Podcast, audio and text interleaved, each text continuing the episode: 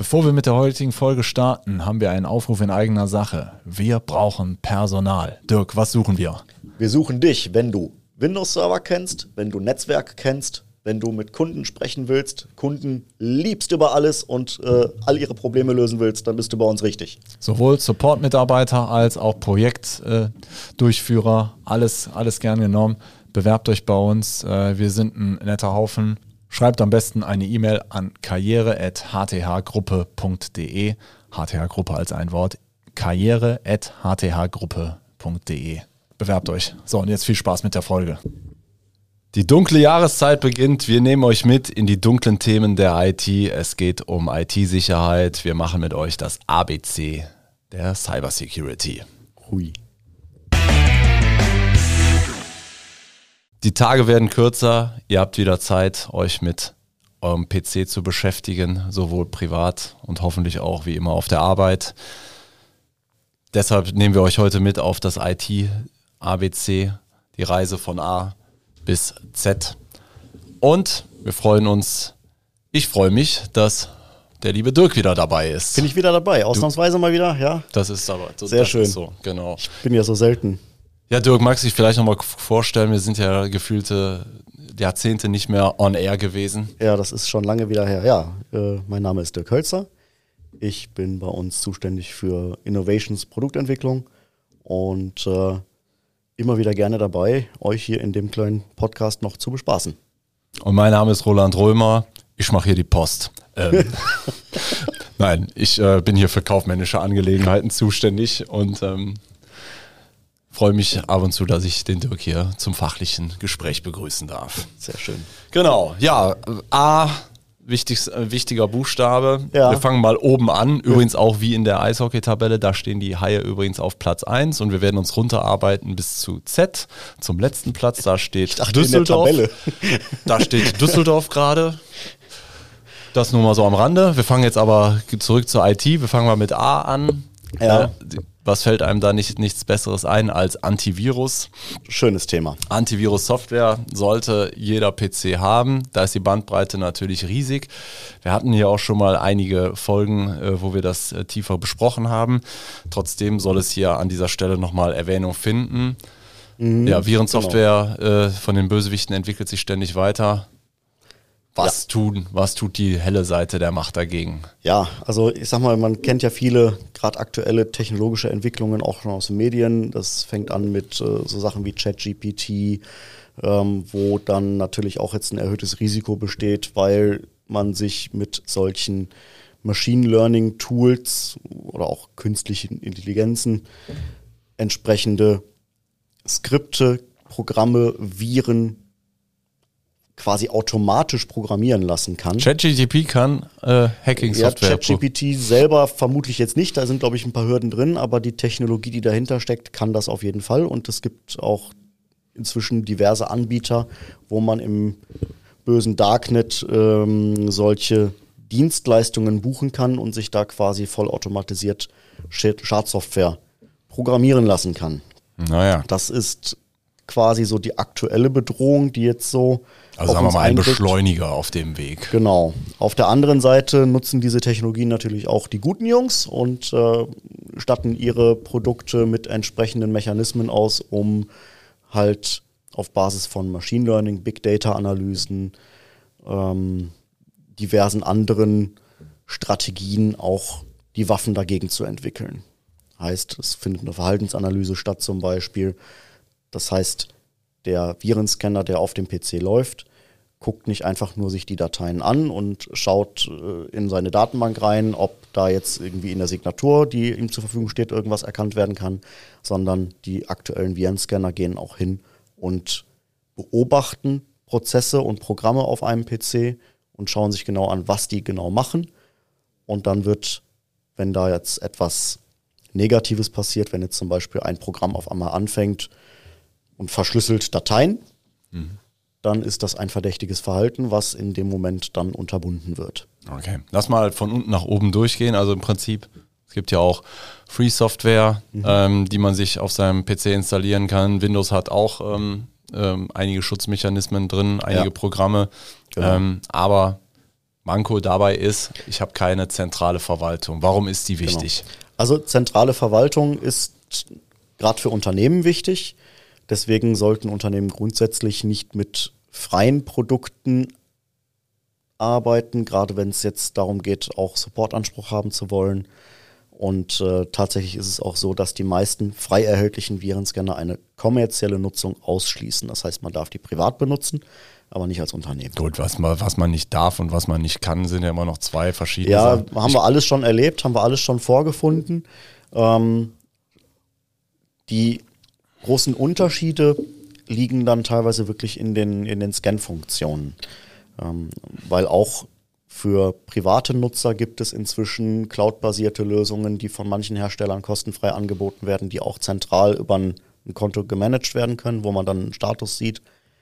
Aber es geht im Wesentlichen darum, dass ich auf diese eben erwähnten erweiterten Funktionen mit Machine Learning und so weiter Zugriff bekomme. Und diese Funktionen werden in der Regel nicht in die kostenfreien privat nutzbaren Virenscanner implementiert. Ja, also gehen wir einfach mal einen Schritt zurück und sagen, ähm, ich bin jetzt äh, Geschäftsführer äh, Schmalhans, Küchenchef Sparfuchs und äh, das Billigste ist gerade gut genug, habe wahrscheinlich keine zentrale Verwaltung. Mhm. Heißt, ich habe irgendwann, weiß, ich weiß wahrscheinlich aus dem Stehgreif gar nicht, wie viele PCs stehen bei mir in der Firma rum, die von meinen Mitarbeitern ja. bedient werden. Und demzufolge. Ja, ich habe unterm Strich keinen blassen Schimmer, was in meinem Netzwerk los ist. Und ich weiß auch nicht, ob, ob auf jedem dieser PCs überhaupt ein VN-Scanner drauf ist. Genau. Also dadurch, dass ich halt keine zentrale Oberfläche habe, wo ich alle Geräte in einer Übersicht sehe, kann ich natürlich nur durch, ich sage jetzt mal Turnschuh-Administration, das heißt wirklich alle Geräte ablaufen und manuell kontrollieren, nachvollziehen, ist der VN-Scanner drauf, ist er noch aktuell, kriegt er seine Updates, hat er irgendwas gefunden. Hm. Und bei einem Produkt, was zentral verwaltet wird, habe ich halt ein Dashboard, wo ich halt wirklich auf den ersten Blick sehen kann, ah, ich habe zwei Geräte bei mir, die sind seit äh, 14 Tagen und länger nicht online gewesen. Müsste ich vielleicht mal gucken, wenn das jetzt zum Beispiel ein Gerät ist, wo ich genau weiß, ja, das kann aber nicht sein, dass der nicht online war. Dann weiß ich ganz genau, da muss ich gucken, ob der Virenscanner nicht durch irgendwas beschädigt wurde. Ja.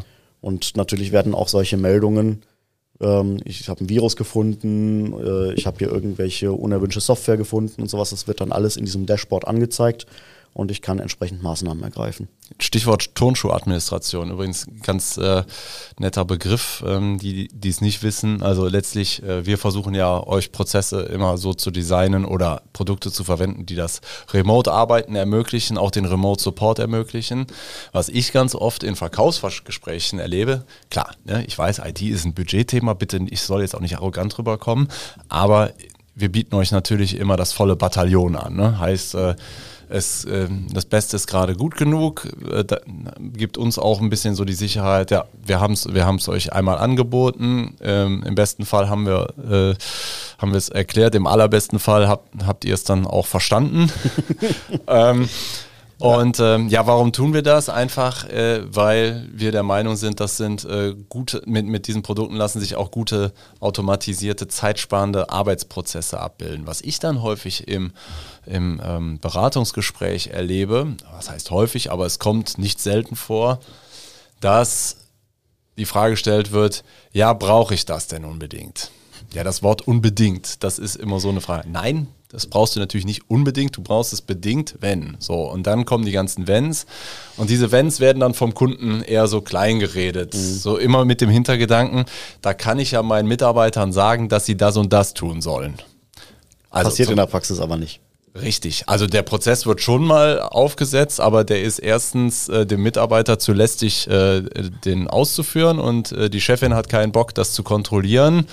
Also ja. wenn eins von beiden zutrifft, dann ist es schon mal Mist. So.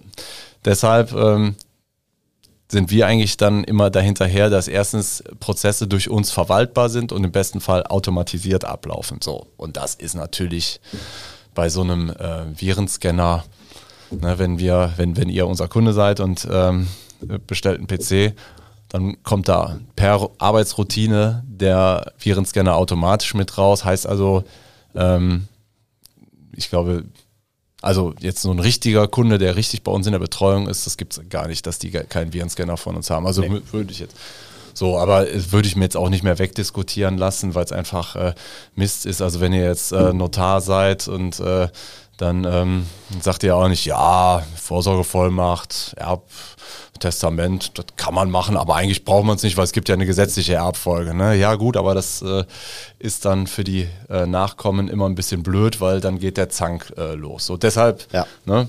Also e Experte hat natürlich immer etwas höhere Ansprüche, die müssen, die müssen nicht alle erfüllt werden, aber äh, wir empfehlen es und genau. genau.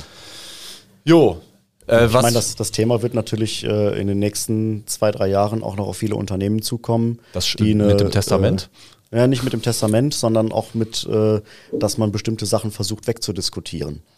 Wenn man jetzt sagt, ich brauche keinen vernünftigen Virenschutz, ich, mir reicht hier so eine Sparlösung und äh, hat eine gewisse Unternehmensgröße erreicht, dann wird ab ja, nächstem, übernächstem Jahr irgendwann der Gesetzgeber da ein bisschen einschreiten, je nachdem, in welcher Branche man tätig ist, weil man dann unter die EU-Richtlinie NIS 2 fällt. Ja. Und da gibt es andere Vorgaben. Ja, gut, also ich meine, letztlich Vorgaben sind immer so eine Sache. Du kannst natürlich dann auch irgendein Produkt ein, einsetzen und sagen, ja, ich habe die Vorgabe erfüllt. Mhm. Die Frage ist, will man einfach nur den Mindeststandard erfüllen oder will genau. man es richtig gut haben? Ne? Ja.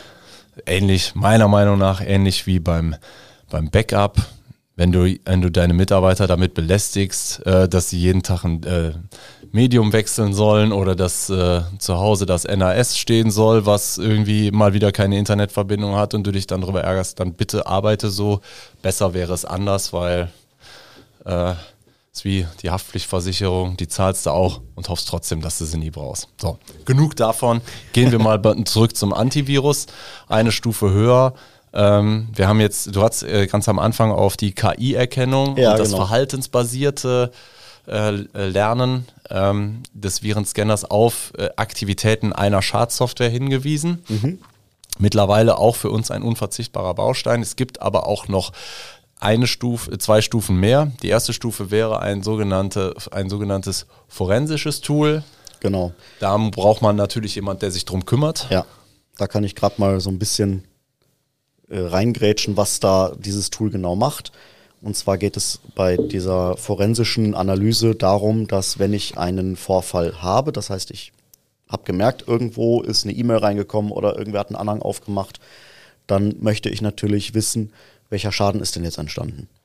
Und da hilft dann ähm, so eine forensische Erweiterung, mit der ich genau nachvollziehen kann, welche Dateien wurden angefasst, welche Registrierungseinstellungen am Rechner wurden eventuell verändert, was wurde noch heruntergeladen, wohin wurde kommuniziert, äh, hat es sich auf andere Rechner ausgebreitet. Das kann ich dann über so eine äh, forensische Analyse mir ansehen. Wichtig dabei ist halt, das kann ich nicht, wenn ich Laie bin.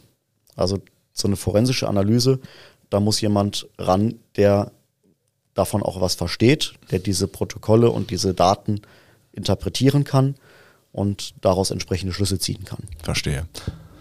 Und wenn man das alles nicht hat und man einen Administrator hat, der ab und zu mal schlafen will, dann bräuchte man die, noch die Stufe drüber. Genau.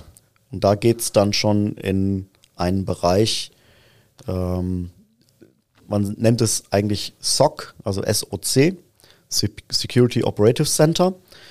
Ähm, große Konzerne sind verpflichtet, sowas zu haben. Und sowas wird auch in der Regel rund um die Uhr und auch an Feiertagen betrieben. Das ist also ein 24-7 365 Tagesservice. Und ein äh, Security Operative Center macht im Prinzip nichts anderes, als permanent auf das System drauf zu gucken, sich Protokolle anzusch anzuschauen, ähm, Auswertungen zu machen. Vieles davon läuft bei äh, den Dienstleistern, die das anbieten, auch automatisiert. Das heißt, die Sammeln von allen möglichen Produkten, die im Einsatz sind und allen möglichen Lösungen, die im Einsatz sind, Protokolldaten ein. Die werden alle in einen großen Topf geworfen und werden dort mit entsprechenden Machine Learning-Algorithmen ausgewertet und auf Anomalien äh, untersucht, sodass zum Beispiel ein Hacking-Angriff frühzeitig erkannt wird.